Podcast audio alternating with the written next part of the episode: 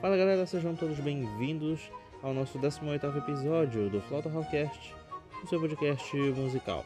Aqui quem vos fala é o flautista Victor Barral e no episódio de hoje eu vou estar aqui falando sobre o compositor barroco George Philip Telemann, dando sequência à nossa série de episódios voltados para compositores.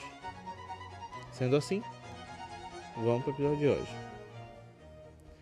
George Philip Telemann foi um dos compositores mais prolíficos da história, escrevendo mais de 3 mil obras. Sua música incorpora vários estilos nacionais, francês, italiano e até polonês. Telemann, que nasceu em 1681 e morreu em 1767, foi quase totalmente autodidata, tornando-se um compositor para a desaprovação de sua família. Sua mãe confiscou todos os seus instrumentos. O jovem George começou a escrever áreas, motetos e peças instrumentais em segredo. Depois de ir para Leipzig estudar direito, mudou para a música. O prefeito da cidade o contratou para compor obras para suas duas igrejas principais. Telemann tocou, entre outros instrumentos, flauta, oboé, contrabaixo e trombone. Por volta de 1707, ele entrou ao serviço de um duque em Eisenach. Nessa função, ele compôs pelo menos quatro ciclos anuais, completos de cantatas da igreja.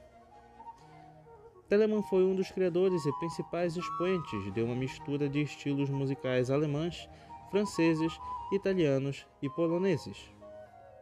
Ele teve uma sequência profunda no desenvolvimento musical de alguns dos filhos de Bach. Ele também era padrinho de Carl Philipp Emanuel Bach. A Telemann buscou direitos de publicação exclusivos para suas obras, estabelecendo um precedente importante para a consideração da música como propriedade intelectual do compositor. Ele publicou mais de 40 volumes de música entre 1725 e 1740, que foram amplamente distribuídos por toda a Europa. A vida privada de Telemann sempre foi problemática. Sua primeira esposa morreu poucos meses após o casamento, e o segundo, com quem teve nove filhos, teve casos extraconjugais e contraiu uma grande dívida de jogo antes de deixá-lo. A Telemann foi salva da falência por amigos. Uma curiosidade. Telemann gostava de jardinar e cultivar plantas raras, um passatempo popular de Hamburgo que também era compartilhado por Handel.